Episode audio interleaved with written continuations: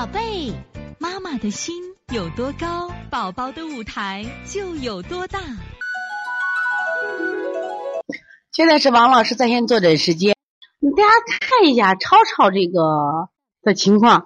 超超最近是睡眠不好，睡眠不好，昨晚还咳嗽了，体温是三六度九。这个奇怪的，睡觉时大眼凉阴阴的，脚是热的，手脚心有汗，有点粘手，鼻屎是白色，有点像面筋。这还睡觉老搔头，耳朵周围起床就不起了。但是你看到没？这个超超这个大便还是不好，明显的顽固不化。这实际上啊，还是吸收太差了。我觉得你还是要加强脾胃吸收嘛。你看这没有吃啥拉啥嘛？你看。太明显了啊！这个顽固不化呀，就会导致什么呀？孩子，你看我们经常讲有这样一个成语，说“授之以鱼，不如授之以渔”，什么意思？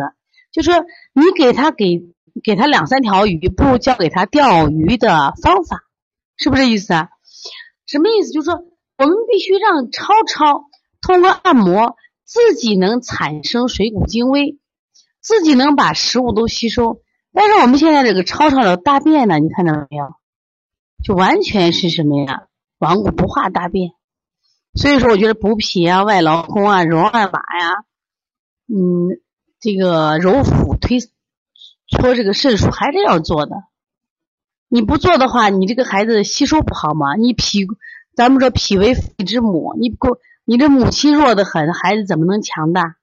然后你要是有点蛋壳的话。你再给他搓搓膻中和肺腧，这个光说干咳啊，我想谈一下。老说这个阴虚阴虚水少，其实他喝的水并不少呀，他吃的饭里也含水，为什么水少？是他自己留不住水，留不住水，他自己不产水。我们所谓这个水是阴精，所以他没有能力把我们喝的普通的水和食物变成水谷精微，明白不？所以还要加强脾胃调理啊。